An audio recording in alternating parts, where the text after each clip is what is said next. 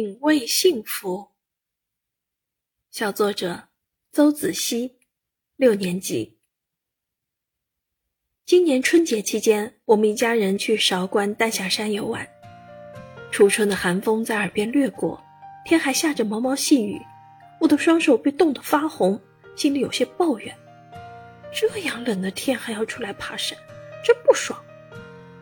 我不情愿地跟着家人一步一步往山上走，毫无欣赏美景的兴致，心里只盼着能早点下山回家。突然，我注意到前面石阶上有一位挑菜老人，他个子不高，头戴一顶发黄的灰帽子，身穿一件老旧而单薄的衣服，脚上踩着一双脏兮兮的绿色军鞋。最引人注目的是，他肩上挑着担子。那竹扁担都被重物压弯了，担子的一头是满满一大筐半人高的蔬菜，另一头是一个装得鼓鼓囊囊的旧麻袋。在这陡峭的石阶上，我轻装上阵还有些腿抖，但这位老人却一步一个台阶，走得坚定而稳当。爸爸也看到了，他让我们猜猜那个担子有多重。没等到我回答，他便走上前，指着扁担，礼貌地问。大哥，这个能不能让我试试？老人转过头，凹陷的双眼浮现出些许笑意。他没有说话，只是放下担子，让出了位置。爸爸弯下腰，把扁担架在肩膀上，手握两端绑重物的粗绳，缓慢而又吃力地站起来。他的身体比挑担的老人壮很多，可身子却被扁担压得直晃。只走了几十个台阶，他就感觉体力不支了。爸爸放下担子，喘着粗气对我说：“真不是一般的重啊！”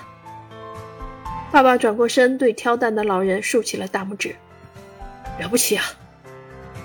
老人用粗糙的手摸了摸喉咙，但没有说话。原来他说不了话。他双眼凝视着我们，饱经风霜的脸上如此平静。不一会儿，他又挑起沉甸甸的担子，一步一步地往上走。看着老人渐行渐远的背影，我心生无限感慨。爸爸看着我笑了笑，说：“大过年的，他都没歇着。他肩膀挑起的应该是生活的重担，担负的是对家人和自己的责任，这也是一种满足，一种幸福啊。”听到这些话，我有些惭愧。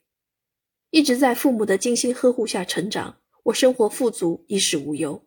似乎已经把幸福当成生活理所当然的馈赠了，而忘了这一切都是父母辛苦换来的。可我又为他们做了什么呢？和家人一起外出游玩，这本该是一段愉悦和轻松的时光，我却一直在抱怨。想到这些，我后悔极了。原本拖沓的步伐不由得轻快了许多。雨雾渐渐散去。正午的阳光穿过茂密的树林，温暖地洒在每个人的脸上。我沐浴在阳光中，幸福的滋味在心里缓缓地漾开了。